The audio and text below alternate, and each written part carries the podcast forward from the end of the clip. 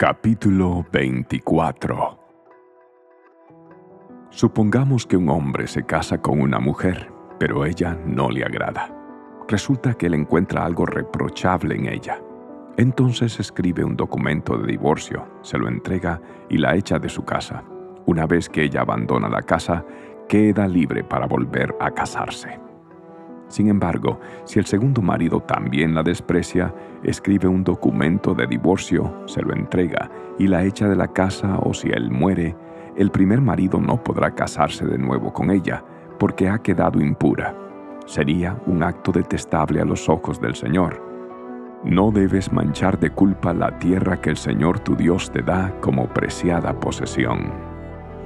A un hombre recién casado no se le debe reclutar para el ejército ni se le debe asignar alguna otra responsabilidad oficial.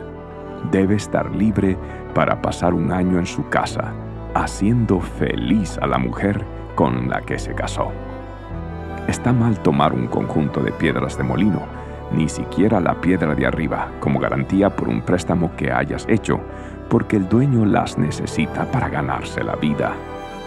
Si alguno secuestra a otro israelita y lo trata como esclavo o lo vende, el criminal deberá morir. De ese modo, limpiarás la maldad que haya en medio de ti.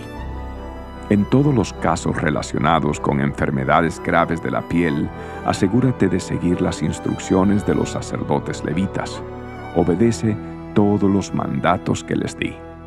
Acuérdate de lo que el Señor tu Dios le hizo a Miriam cuando saliste de Egipto.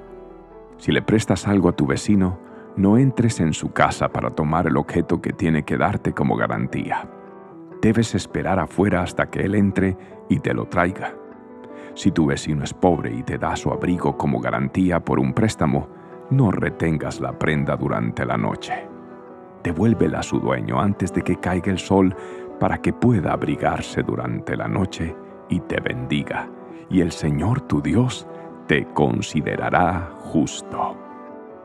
Jamás te aproveches de los obreros pobres y desamparados, ya sean hermanos israelitas o extranjeros que vivan en tu ciudad.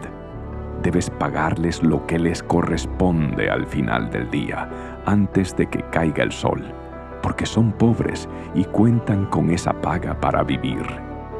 De lo contrario, ellos podrían clamar al Señor en tu contra y tú serías culpable de pecado. Los padres no deben morir por los pecados de los hijos, ni los hijos deben morir por los pecados de los padres. Los que merezcan la muerte serán ejecutados por sus propios delitos. Debes actuar con justicia con los huérfanos y con los extranjeros que vivan en tu tierra y nunca aceptes la ropa de una viuda como garantía por su deuda. Recuerda siempre que fuiste esclavo en Egipto y que el Señor tu Dios te rescató de la esclavitud. Es por eso que te doy este mandato. Cuando estés juntando la cosecha y olvides un atado de grano en el campo, no regreses a buscarlo. Déjalo allí para los extranjeros, los huérfanos y las viudas entonces el Señor tu Dios te bendecirá en todo lo que hagas. Cuando sacudas los olivos para que caigan las aceitunas, no pases por las mismas ramas dos veces. Deja las aceitunas que quedan en el árbol para los extranjeros, los huérfanos y las viudas. Cuando coseches las uvas de tu viñedo, no repases las vides. Deja los racimos que quedan para los extranjeros, los huérfanos y las viudas. Recuerda que fuiste esclavo en la tierra de Egipto.